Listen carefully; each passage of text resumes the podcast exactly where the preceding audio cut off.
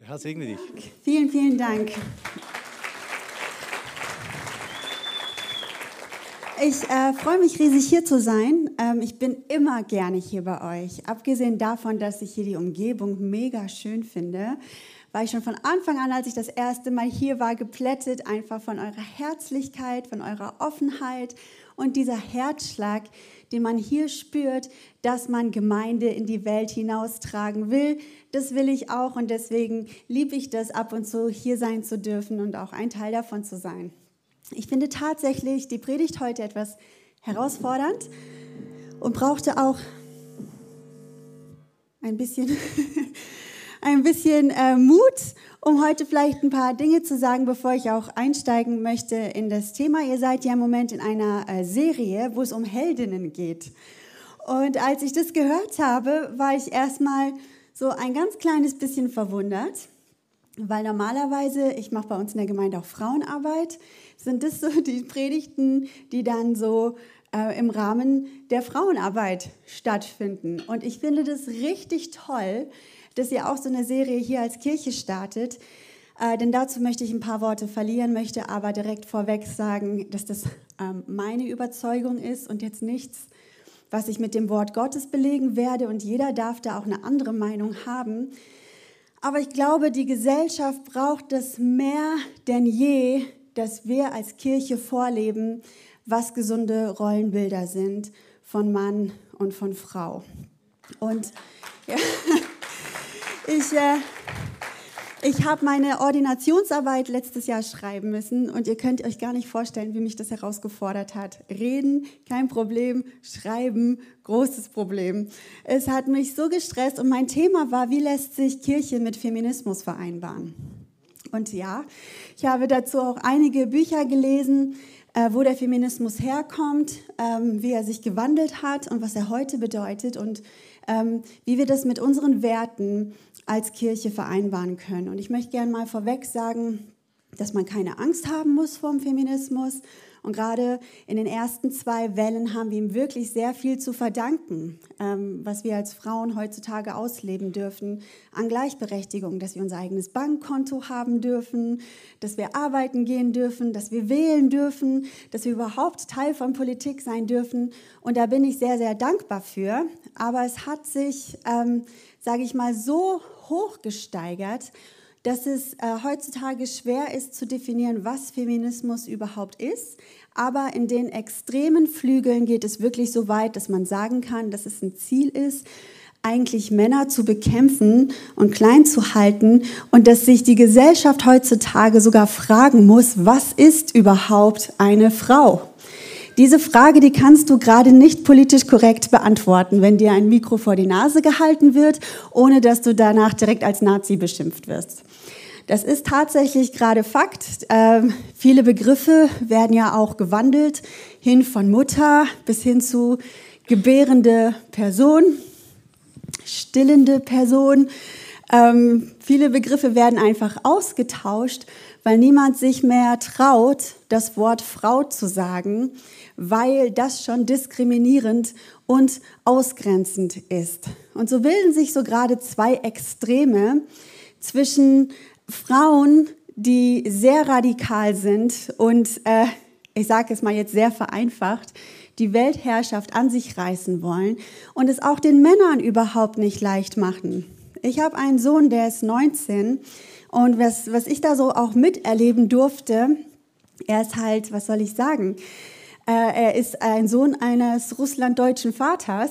Da ist nicht äh, so viel mit den modernen Rollenbildern, sondern dieser junge Mann, der weiß, was er will und der ist sehr dominant. Und wie oft ähm, auch so Feedbacks kommen, ja, das ist ja toxisch, wenn jemand so ist. Ich muss sagen, ich finde das schrecklich, dass heutzutage, wenn ein Mann selbstbewusst auftritt und auch, sage ich mal, Leiterfähigkeiten hat und Leiterzüge, dass das sofort als toxisch dargestellt wird. Aber Frauen die können machen, was sie wollen, weil das ist ja jetzt, was den Frauen zusteht, so zu sein. Und ich glaube, es ist wichtiger denn je, dass wir zeigen, wir sind nicht das Gegenteil hierzu, weil wir wollen auch keine schwachen Frauen. Ähm, wir sind nicht der Meinung als Kirche, dass Frauen unterdrückt werden sollen. Wir glauben von ganzem Herzen, dass Gott Frauen berufen hat, begabt hat und gesetzt hat und er genauso starke Frauen auch haben will. Ich liebe das, dass Gott uns ineinander zur Ergänzung geschaffen hat. Ich fand das hier gerade so süß. Es war die beste Einleitung zu sehen, ähm, wie Jürgen nochmal zurechtgezuppelt wird, bevor er auf die Bühne kommt, weil du eine Ergänzung bist. So, wir wollen das Beste füreinander, uns gegenseitig sehen, uns gegenseitig pushen. Und äh, wir kommen da vielleicht aus Zeiten von früher wo tatsächlich die Frau noch nicht so in Gleichberechtigung, auch in Kirche, ihre Rolle ausleben durfte. Aber jetzt ist die Zeit, dass wir zeigen, dass Gott starke Frauen gesetzt hat, dass Gott starke Männer gesetzt hat, die Hand in Hand miteinander dienen und arbeiten können und dass es dafür keinen Feminismus braucht, um eine starke Frau zu sein, sondern das können wir unter der Flagge von Jesus Christus und das müssen wir nicht unter der Flagge vom Feminismus. Genau.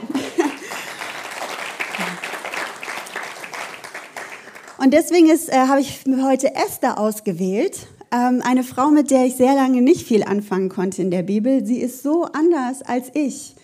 Äh, und das ist auch voll in Ordnung so, weil es gibt nicht den einen richtigen Weg für uns Frauen und auch nicht für uns Männer. Es gibt nicht die eine Art und Weise, wie wir sein müssen. Es müssen nicht alle Männer groß, breit, laut und stark sein. Und es müssen nicht alle Frauen klein, leise, zierlich und super Hausfrauen sein, sondern Gott hat doch jede einzelne, jeden einzelnen individuell geschaffen auf eine ganz eigene Art und Weise. Und die Herausforderung des Lebens ist eher herauszufinden, wie hat Gott mich geschaffen, was hat er in mich hineingelegt, dann kommt meistens ein ziemlich großer Schritt, äh, eine schwierige Herausforderung im Leben, sich mit dem zu versöhnen, wie Gott einen geschaffen hat, das anzuerkennen, dass man gut geschaffen ist und dass sich Gott was dabei gedacht hat und dann den Schritt zu gehen, in diesem Plan Gottes zu leben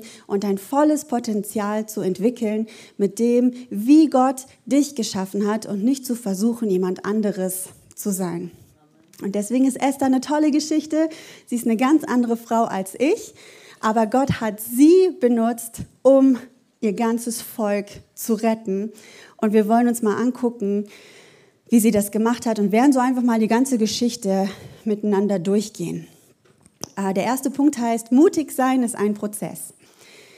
Ähm, als allererstes ist Folgendes passiert. Äh, das würde heutzutage auch nicht mehr passieren. Der König, der hatte ein großes Fest. Es war ein sehr großer, ein sehr mächtiger König. Man könnte davon ausgehen, dass dieser König Xerxes, ich weiß, es ist ein sehr brutaler Film, aber wer hat den Film 300 gesehen? Nicht viele. Das ist vielleicht auch gut so. Es ist äh, wirklich ein sehr brutaler Film, aber darin sieht man, wie, was für ein krass mächtiger König das war, wie viele Königreiche ihm unterstellt waren, was für Armeen der hatte. Der hatte so eine Macht.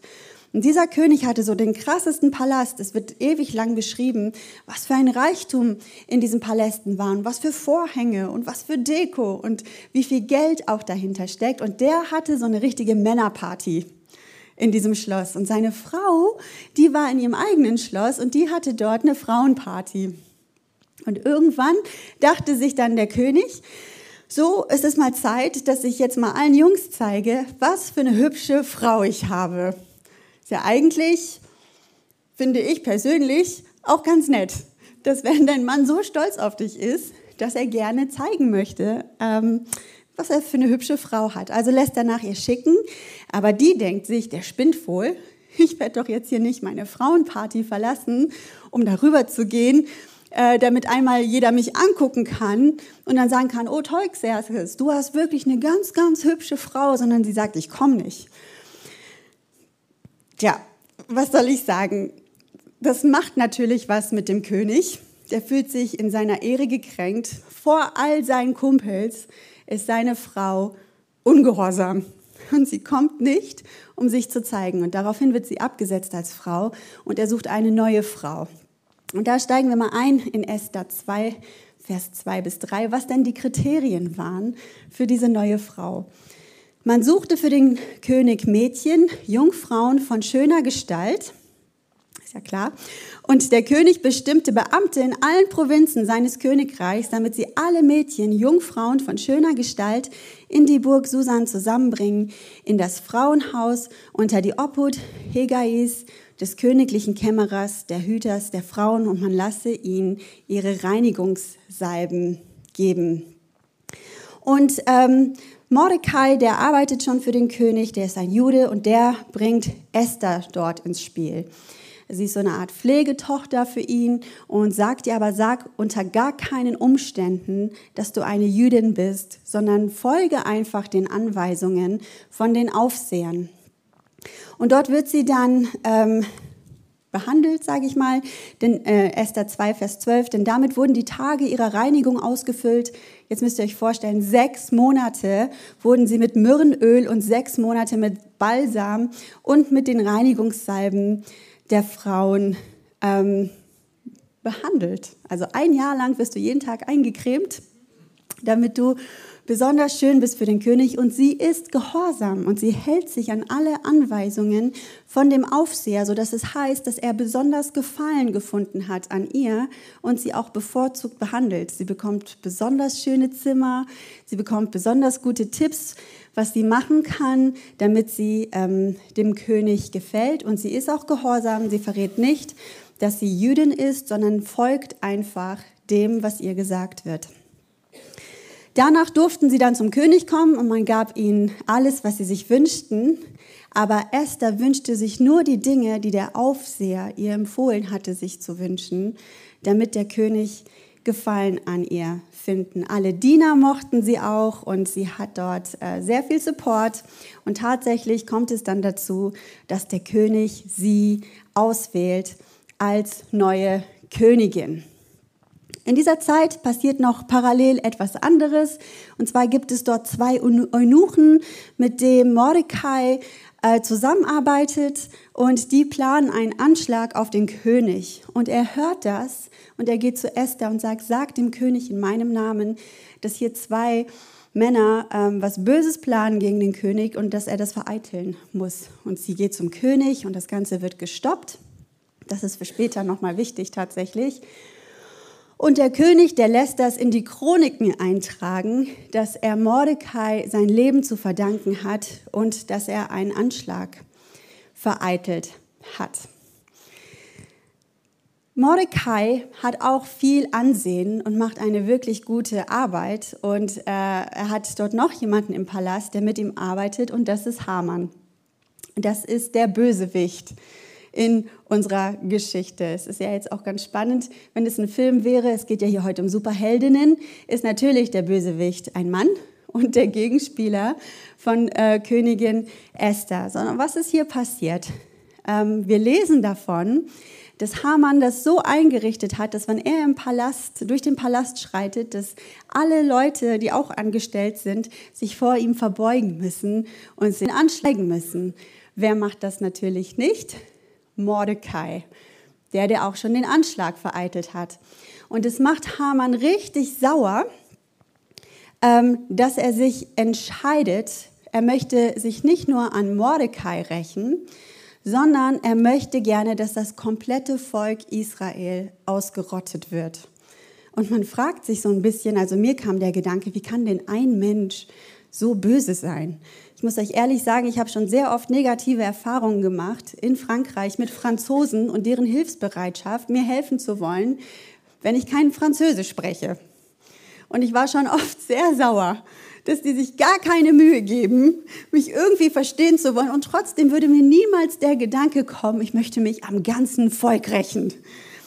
Sondern das normal, oder? Wer denkt denn in so großen Schritten direkt? Sondern man denkt dann, oh, irgendwann hoffe ich, dass du auch irgendwo bist und dir dann auch niemand sagen kann, wo das Brot ist, ähm, dass du hier suchst, weil du ja angeblich nur Französisch sprichst. Äh, aber ich hätte nie daran gedacht, über das hinaus. Und so bin ich mal ein bisschen da reingegangen, weil ich dachte, das kommt mir ein bisschen ähm, suspekt vor. Und tatsächlich ist da auch eine Geschichte hinter. Und zwar ist Haman ein Nachkomme von König Agag, der ursprünglich der König der Amalekiter war. Und da ist auch eine ganz spannende Geschichte, weil als äh, Saul König war, bekam Saul von Gott den Auftrag, das ganze Volk der Amalekiter auszulöschen. Und Saul war ungehorsam, sondern er hörte auf das Volk und ließ die besten Rinder und die besten Schafe und den König übrig, den König Agag. Und Samuel, der damals Prophet war, der hört davon und er geht zu Saul und er schimpft ihn und aufgrund von dieser Situation übrigens und von diesem Ungehorsam äh, wird Saul auch als König verworfen von Gott. Sondern da ist dann, Samuel kommt rein und da ist dann dieser König Agag und der ist sogar sehr selbstsicher und sagt noch zu ihm, ich glaube eh nicht, dass du mich töten wirst. Diese Zeit ist vorbei und Samuel selber nimmt das Schwert und es heißt in der Bibel, hackt ihn in Stücke. Deswegen nehme ich mal an, dass es damit zu tun hat, dass hier die Juden, also quasi das komplette Volk vom Haman ausgerottet haben und ja auch sein, ich weiß nicht, Ur, Ur, Uropa äh, in Stücke gehackt wurde, dass da auch dieser Hass herkommt, nur damit wir das mal so vielleicht ein bisschen besser nachvollziehen können, warum Haman so einen Hass hat und will, dass das ganze Volk Israel ausgerottet wird. Und er macht es dem König schmackhaft und sagt, guck mal, die sind überall und die haben ihren eigenen Gott und ihre eigene Religion und die machen, was ihnen gefällt. Und der verbeugt sich nicht vor mir, weil er sagt, er verbeugt sich nur vor Gott. Und wir könnten, weil die sind auch alle reich, König, wir könnten die alle umbringen und deren ganz ganzes Geld nehmen und das könntest du dann haben. Und der König, der ja kein Jude ist, kein gottesfürchtiger Mann, der denkt sich, Geld ist immer eine fantastische Sache. Und wenn die sowieso so ein eigenes Volk sind und ihre eigene Sache machen, dann ist das doch eine gute Idee. Und er gibt Haman seinen Siegelring und ähm, die Vollmacht dazu, diesen Plan auch wirklich umzusetzen. Ähm, Mordecai, der hört davon und ähm, er ist so traurig und er zieht sein Trauergewand an und macht sich ähm, Asche aufs Haupt. Und er geht zu Esther, um mit ihr zu sprechen. Er wird gar nicht durchgelassen, weil er nicht festlich genug angezogen ist für den Palast, sodass ein Diener immer zwischen den beiden vermitteln muss.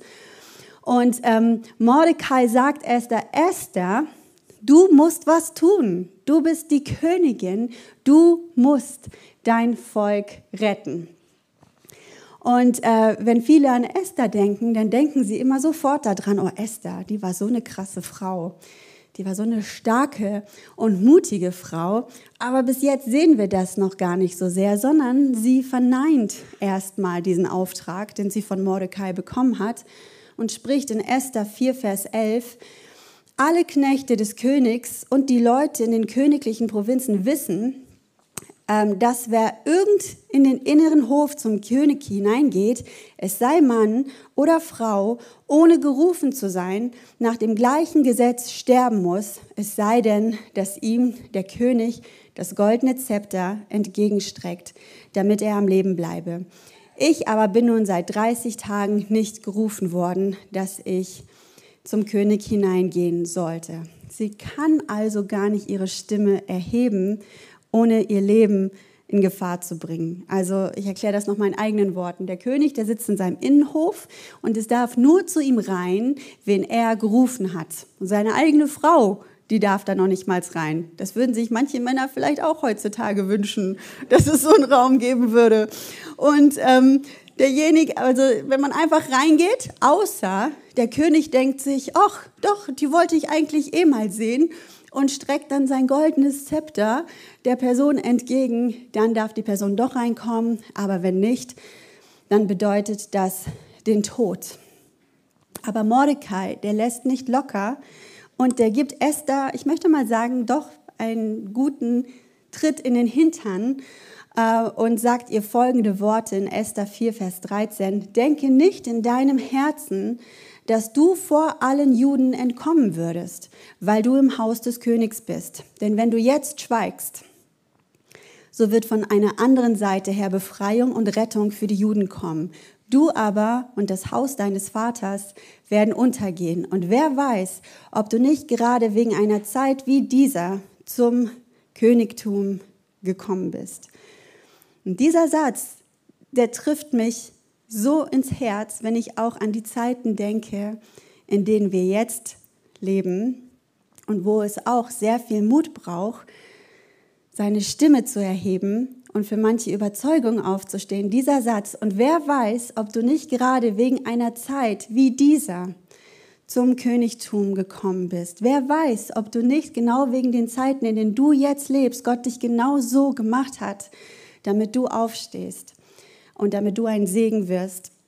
Dazu, ähm, dazu beizutragen, dass wieder Gesundheit hineinkommt in Familien, in Männerrollen, in Frauenrollen und dass es keine Zeit ist zum Schweigen und politisch korrekt zu sein und Angst zu haben, sondern aufzustehen. Und genauso ist es ganz normal, so wie Esther, auch Angst zu haben davor, denn sie hat ja zuerst Nein gesagt, aber nachdem Mordecai diese Ansprache gehalten hat, wegen einer Zeit wie dieser, wird sie doch mutig. Und wir lesen in Esther 4, Vers 16 dann, äh, und dann will ich zum König hineingehen, obgleich es nicht nach dem Gesetz ist, und komme ich um, so komme ich um.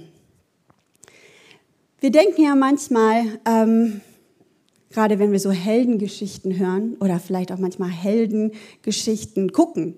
Ich bin jemand, ich gucke sehr gerne Filme und eines ähm, meiner krassesten Superhelden ähm, aus Filmen ist ähm, William Wallace, heißt er, glaube ich, im Film. Ich weiß nicht, äh, Braveheart, auf jeden Fall.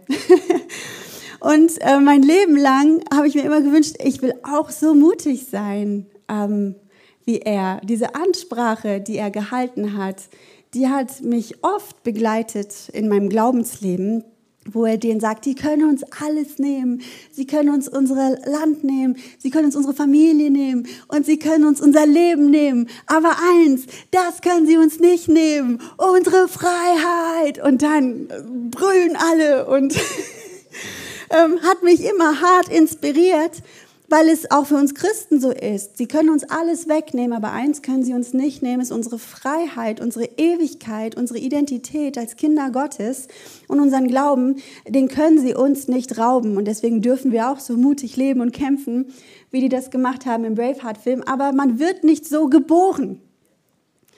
Und gerade vielleicht für uns Frauen ist es manchmal ein bisschen schwierig. Du hörst solche Geschichten und du wärst so gerne auch ein bisschen mutiger, aber du traust dich auch nicht, dann möchte ich dir sagen, es ist ein Prozess und es ist ein Weg. Und ich glaube eigentlich, dass es nicht so ist, dass es Menschen gibt, äh, die direkt mutig geboren werden und für die ist es dann bestimmt, Helden zu sein, sondern ich glaube, Gott hat es für uns alle bestimmt, Helden zu sein. Und es ist ein Weg voller Entscheidungen. Es ist ein Weg voller, sich seinen Ängsten zu stellen. Es ist ein Weg, im Glauben zu wachsen, Gottes Plan zu vertrauen, darin zu wachsen und dann die Entscheidungen zu treffen, die Schritte zu gehen, die Gott für dich geplant hat. Und so werden wir mutig und leben das dann auch aus. Genau. Ein zweiter Punkt der mit mutig sein zu tun hat, ist Besonnenheit oder ich habe es genannt, mutig sein ist auch besonnen sein. Auch ein Punkt, wo Esther ganz anders ist als ich. Also was passiert? Es ist eigentlich gerade super spannend in unserer Geschichte. Esther entscheidet sich, egal ob ich sterben werde oder nicht, ich gehe in diesen Innenhof. Und da lesen wir in Esther 5, Vers 1. Und es geschah am dritten Tag, da legte Esther ihre königliche Kleidung an und trat in den inneren Hof am Haus des Königs, dem Haus des Königs gegenüber, während der König auf seinem königlichen Thron im königlichen Haus saß, gegenüber dem Eingang zum Haus. Als nun der König die Königin Esther im Hof stehen sah, und jetzt wird's ganz spannend, was passiert, fand sie Gnade vor seinen Augen. Und der König streckte das goldene Zepter, das in seiner Hand war, Esther entgegen. Und da trat Esther herzu und rührte die Spitze des Zepters an. Und da sprach der König zu ihr, was hast du, Königin Esther, und was begehrst du? Es soll dir gewährt werden, und wäre es auch die Hälfte des Königreichs. Und ich sage nochmal, er hatte ein riesiges Königreich. Er muss sie sehr geliebt haben, als dass er bereit gewesen wäre, äh, ihr sogar diese Bitte zu erfüllen. So, Sagen wir mal, Mia wäre Königin Esther. hätte Folgendes passieren können. Ich weiß gar nicht, ob ich mich schon so geduldig in den Bogen gestellt hätte. Vielleicht hätte es schon einen Sitzstreik am Brunnen gegeben und Plakate. Ähm, befreie mein Volk oder rette mein Volk ähm, oder sonstiges. Aber selbst wenn ich es bis zum König geschafft hätte und er mir sagt, sag mir, was du willst, dann hätte ich gesagt, was ich will. Hätte gesagt, folgendes, dein Angestellter, der Hamann, der will mein Volk ausrotten. Du hast ihm auch noch die Genehmigung dazu gegeben und ich möchte, dass du das rückgängig machst. Und dann nehme ich auch noch eine Viertel vom Königreich äh, mit dazu. Das kann ja nicht schaden, auch für die Zukunft ein bisschen vorzusorgen. Aber auf jeden Fall ähm, wäre ich sehr forsch gewesen, glaube ich. Ähm, das ist, wie Gott mich gemacht hat. Manchmal habe ich da auch schon drunter gelitten und ich darf ja auch lernen von jemandem wie Esther, äh, was besonnen zu sein ist was Gutes. Und besonnen zu sein heißt übrigens nicht feige zu sein oder ruhig zu sein, sondern es gibt ja auch die Bibelstelle nicht ein Geist der Furcht, sondern der Kraft, der Liebe und der Besonnenheit. Also das ist das Gegenteil von Furcht, aber nicht einfach impulsiv und kopflos, wie Mia manchmal, in den Kampf hineinzureiten, sondern besonnen zu sein. Und so ist Esther. Und was antwortet sie also auf die Frage, was sie denn haben will? Und Esther möchte gerne, dass, der König und Haman, jetzt haltet euch fest, zum Essen kommen. Sie möchte für die beiden kochen. Diese Frau ist mir ein Riesenrätsel. Abgesehen davon, dass ich auch nicht gerne koche. Ich könnte mir überhaupt nicht vorstellen, in dieser Situation, es würde mir so unter den Nägeln brennen, zu sagen, das Einzige, was ich mir wünsche, ist, dass du mit dem Hamann zu mir kommst und ich für euch Esther sprach. Wenn es dem König gefällt, so komme der König heute mit Hamann zu dem Mahl, das ich ihm zubereitet habe. Und dann auch noch so respektvoll wenn es dem König gefällt. Ja, welchem Mann gefällt das nicht, wenn man für ihn Essen kocht? Darf ich das mal sehen? Das? Nein? Kochst du lieber selber? Okay. okay. Was passiert dann? Die kommen zum Essen und der König fragt schon wieder, was möchtest du denn? Und man würde denken, so jetzt hat sie es wirklich gut gemacht. Sie hat ihr Zelt schön hergerichtet und schön dekoriert und Duftkerzen und es ist so gemütlich. Hat sie ein Drei-Gänge-Menü gezaubert. Jetzt ist der Moment, die Bitte zu platzieren. Und der König sprach zu Esther beim Weingelage, was bittest du? Es soll dir gegeben werden. Und was begehrst du? Wäre aus auch die Hälfte des Königreichs, es soll geschehen. Und da antwortete Esther und sprach, meine Bitte und mein Begehren ist, habe ich Gnade gefunden vor dem König und gefällt es dem König, mir meine Bitte zu gewähren und meinen Wunsch zu erfüllen, so komme der König mit Haman zu dem Mahl, das ich für sie zubereiten will, dann will ich morgen tun, was der König gesagt hat. Sie möchte also nochmal kochen und nochmal ein Festessen vorbereiten ähm, dass dann König und äh, dass der König und Haman kommen. Der Hamann freut sich übrigens mega. Der hat auch zu Hause angegeben bei seiner Frau. Die Königin hat mich sogar auch zum Essen eingeladen und hat sogar mich nochmal zum Essen eingeladen. Und auch der König, der sagt, ja gut, das machen wir so, morgen kommen wir nochmal zum Essen. Und hier passiert jetzt Folgendes. Auf dem Weg nach Hause ärgert sich Hamann schon wieder über Mordecai. Der sitzt irgendwo im Tor, hat sich schon wieder nicht verbeugt. Und Hamann geht nach Hause und äh, ist richtig sauer und sagt auch zu seiner Familie, ich bin nicht befriedigt, solange Mordecai nicht tot ist. Und er lässt einen extra Holzspieß für ihn anfertigen und ihn zu töten. Der König aber kann diese Nacht nicht schlafen. Und auch wenn der König kein Jude ist und auch kein gottesfürchtiger Mann, glaube ich tatsächlich, dass der Heilige Geist ihn nicht hat schlafen lassen in dieser Nacht. Weil was tut er denn, damit er schlafen kann? Er liest in den Chroniken. Das ist übrigens auch ein guter Tipp für euch, wenn ihr mal nicht schlafen könnt. Äh, einfach mal Spaß. Ähm, auf jeden Fall äh, liest der König in den Chroniken und was steht geschrieben in den Chroniken? Könnt ihr euch noch erinnern? Dass Mordecai sein Leben gerettet hat vor diesem Anschlag.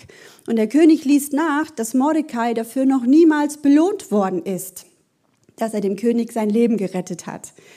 Und er denkt sich, oh, das muss ich auf jeden Fall noch richtig machen und ähm, möchte, dass das gerade gestellt wird. Haman ist am nächsten Tag unterwegs zum König, um ihm jetzt zu sagen, dass äh, Mordecai endlich getötet werden will. Aber es passiert Folgendes in Esther 6. Als nun Haman hereinkam, sprach der König zu ihm, was soll man mit dem Mann machen, den der König gerne ehren möchte? Haman aber dachte in seinem Herzen, wem anders sollte König Ehre erweisen wollen als mir?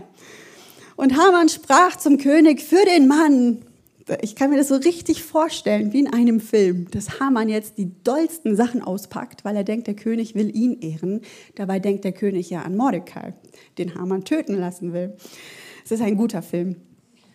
Äh, und Haman sprach zum König, für den Mann, den der König gern ehren möchte, soll man ein königliches Gewand herbringen, das der König selbst trägt, und ein Pferd, auf dem der König reitet, auf dessen Kopf ein königlicher Kopfschmuck gesetzt worden ist. Und man soll das Gewand und das Pferd den Händen eines der vornehmsten Fürsten des Königs übergeben, damit man den Mann bekleide, den der König gerne ehren möchte. Und man soll ihn auf dem Pferd in den Straßen der Stadt umherführen und vor ihm her ausrufen lassen, so macht man es mit dem Mann, den der König gerne ehren möchte. Und da sprach der König zu Haman, Eile, nimm das Gewand und das Pferd, wie du gesagt hast, und mache es so mit Mordecai, dem Juden, der vor dem Tor des Königs sitzt. Lass es an nichts fehlen von allem, was du gesagt hast. Das ist natürlich ein schlimmer Schlag ins Gesicht, aber ich glaube auch ehrlich gesagt, dass Mordecai überhaupt gar keine Freude daran hatte. Ich kann so richtig sehen, wie er auf dem Pferd sitzt mit dem Gewand und der Krone und jemand ruft die ganze Zeit was über ihn und er denkt sich nur, ich hätte mir was ganz anderes gewünscht als das jetzt hier, was ja Hamanns großer Traum war. Nun ja, es geht weiter. Es kommt also noch schlimmer für Haman. Es kommt zu diesem dritten Essen. Und Esther hat schon wieder lecker gekocht. Haman ist da, wahrscheinlich ziemlich geknickt heute Abend, nachdem er mit angucken musste, wie Mordecai geehrt wurde. Und Esther erzählt jetzt, was Sache ist und fleht um ihr Leben und sagt, habe ich Gnade vor dir gefunden, o König, und gefällt es dem König, so schenke mir das Leben um meiner Bitte willen und mein Volk um meines Begehrens willen. Sie hat also wirklich den perfekten Moment abgewartet, um jetzt hier äh, die Geschichte zu erzählen. Und der König, der reagiert richtig geschockt und Haman übrigens auch. Er hat direkt Angst, er weiß, es geht dem Ende zu. Und übrigens der Holzpfahl, äh, der für Mordecai gedacht war, an dem wird dann Haman aufgeknüpft und äh, sein Leben wird beendet. Kommen wir in den letzten Teil der Geschichte. Mutig sein, lebe deine Bestimmung. Nun war das ja so, dass Haman schon die ganzen Briefe rausgeschickt hatte und in allen Provinzen schon angekündigt war, an dem und dem Tag sollen alle Juden getötet werden. Und diese Briefe müssen aufgehalten werden. Und Esther wird immer mutiger und ähm, traut sich immer schneller, die Schritte zu gehen. Und so lesen wir in Esther 8, Vers 3. Esther aber redete weiter vor dem König und fiel ihm zu Füßen, weinte und flehte ihn an, dass er die Bosheit Hamans des Agagitas abwenden möchte, nämlich seinen Anschlag, den er gegen die Juden erdacht hatte. Und der König streckte Esther das goldene Zepter entgegen. Da stand Esther auf und trat vor den König und sie sprach, gefällt es dem König und habe ich Gnade vor ihm gefunden und hält es der König für richtig und bin ich ihm wohlgefällig, so soll ein Schreiben ergehen, dass die Briefe mit dem Anschlag Hamans, des Sohnes Hamadatas und so weiter und so fort widerrufen werden, die er geschrieben hat, um die Juden in allen Provinzen des Königs umzubringen. Denn wie könnte ich dem Unglück zusehen, das mein Volk treffen würde? Und wie könnte ich zusehen, wie mein Geschlecht umkommt?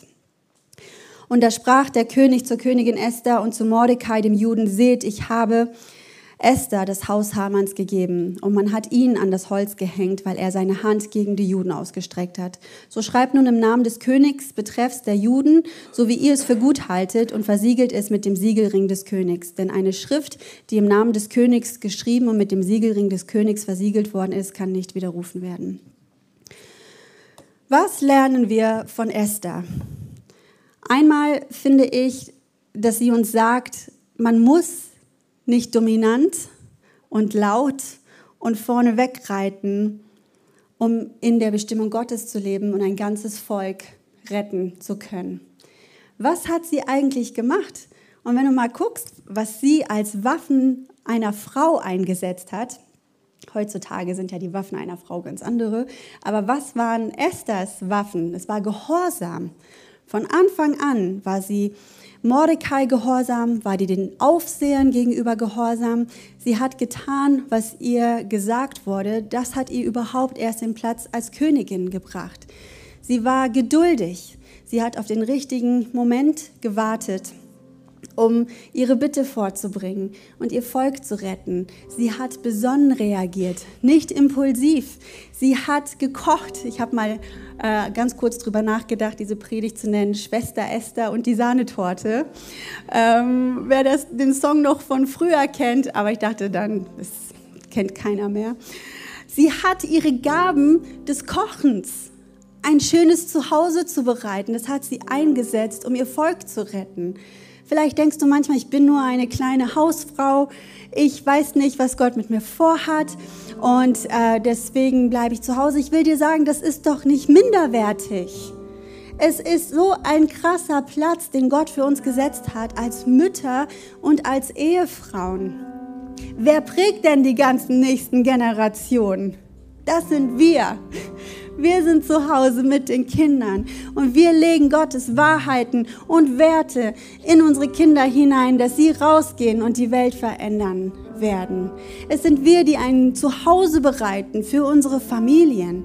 Und es sind so krasse Gaben. Ich habe eine Freundin, die so unter Minderwertigkeitskomplexen gelitten hat, weil sie immer gesagt hat, ich weiß nicht, was Gott mit mir will, weil ich kann nicht auf der Bühne sprechen. Und jetzt schmeißt sie bei uns in der Church das Catering-Team, das Kaffeeteam, das Frühstücksteam. Es ist so eine Atmosphäre, wenn Leute zu uns kommen, die sagen, was habt ihr nur für krasses Essen? Und sie dient der Kirche. Und sie hat genauso einen Anteil Anteil daran, dass unsere Kirche wächst, weil sie gut kochen kann.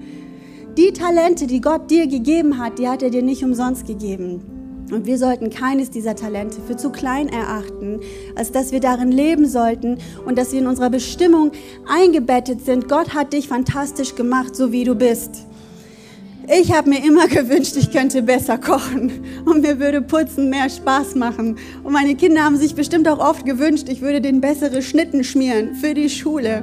Und ich habe mich auch immer gefragt, was ist da los? Ich musste mich auch mit mir versöhnen. Und wir müssen lernen, es gibt keine besseren Begabungen und besseren Berufungen. Wir sind alle Seite an Seite, um Reich Gottes zu bauen mit den Stärken, die wir haben.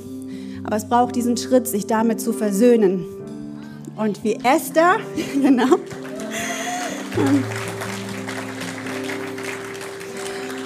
Und genauso wie Esther, deine Gaben zu erkennen, dich zu fragen, was hat Gott mit dir vor? Warum hat er dich für eine Zeit wie diese geschaffen? Und wie kannst du dein Leben einsetzen, um Reich Gottes zu bauen? Und das gilt ja nicht nur für uns Frauen, sondern das gilt ja auch für alle Männer. Auch Gott hat euch nicht alle gleich gemacht mit der gleichen Berufung, sondern mit den Waffen, die Gott in deine Hände gegeben hat, oder ich will es mal nennen, die Gaben, die Talente, die Gott in deine Hände gelegt hat, dich mit dem zu versöhnen und das Beste rauszuholen, die beste Version von dir selbst zu sein, um so effektiv wie möglich in deiner Bestimmung zu leben und Reich Gottes zu bauen. Und da würde ich gerne noch für uns beten und dann wollen wir noch in einen Song reingehen. Wenn ihr mögt, dürft ihr gerne aufstehen.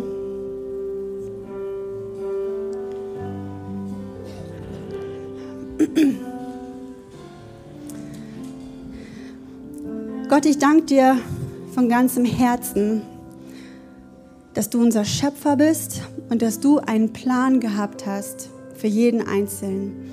Und dass du kein Gott der Verwirrung bist und dass da kein Chaos entstanden ist und äh, dass das Chaos, das wir manchmal heutzutage sehen und diese ganze Verwirrung, die irgendwie da ist und auch wirklich die Identitäten von unseren Kindern schon angegriffen werden, aber auch von den Erwachsenen, dass das nicht dein Plan ist, sondern du hast einen klaren Plan und du hast jeden einzelnen von uns fantastisch geschaffen. Und du hast auch keine Fehler gemacht oder irgendwelche Begabungen äh, vergessen, sondern jeder hat genau das, was er braucht, um in seiner Bestimmung zu leben.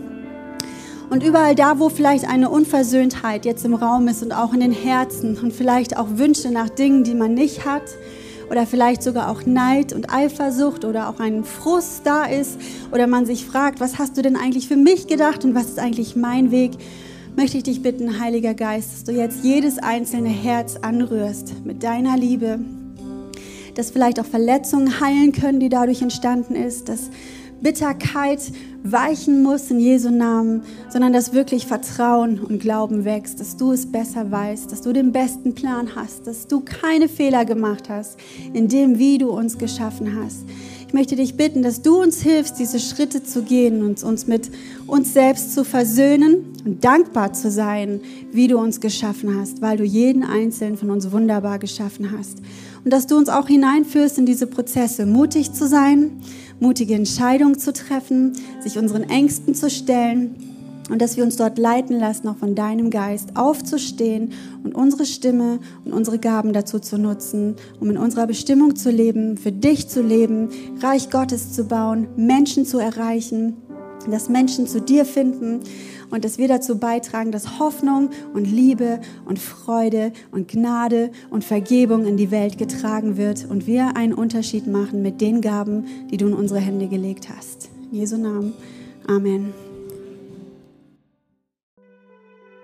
Wir als Haus der Hoffnung wollen eine Kirche sein, zu der Menschen gerne kommen, eine Beziehung zu Jesus erleben und ihre Welt verändern. Wir hoffen, dass du Jesus und sein Herz durch diese Predigt ein Stück mehr kennengelernt hast. Falls du Jesus noch nicht kennst, möchte ich dich einladen, jetzt dein persönliches Gebet zu sprechen. Sprich mit Jesus einfach wie mit deinem Freund und sag ihm alles, was dich beschäftigt. Er hat versprochen, dass er dich hört und dir hilft. Für mehr Infos über das Haus der Hoffnung kannst du uns gerne auf unserer Webseite, Instagram, YouTube oder Facebook besuchen. Darüber hinaus würden wir uns natürlich freuen, dich auch mal persönlich bei einem Kaffee oder einem anderen Getränk im Haus der Hoffnung kennenzulernen. Schau doch einfach mal sonntags um 10.30 Uhr vorbei. Wir wünschen dir noch einen schönen Tag und bis bald. Grüße, Jürgen.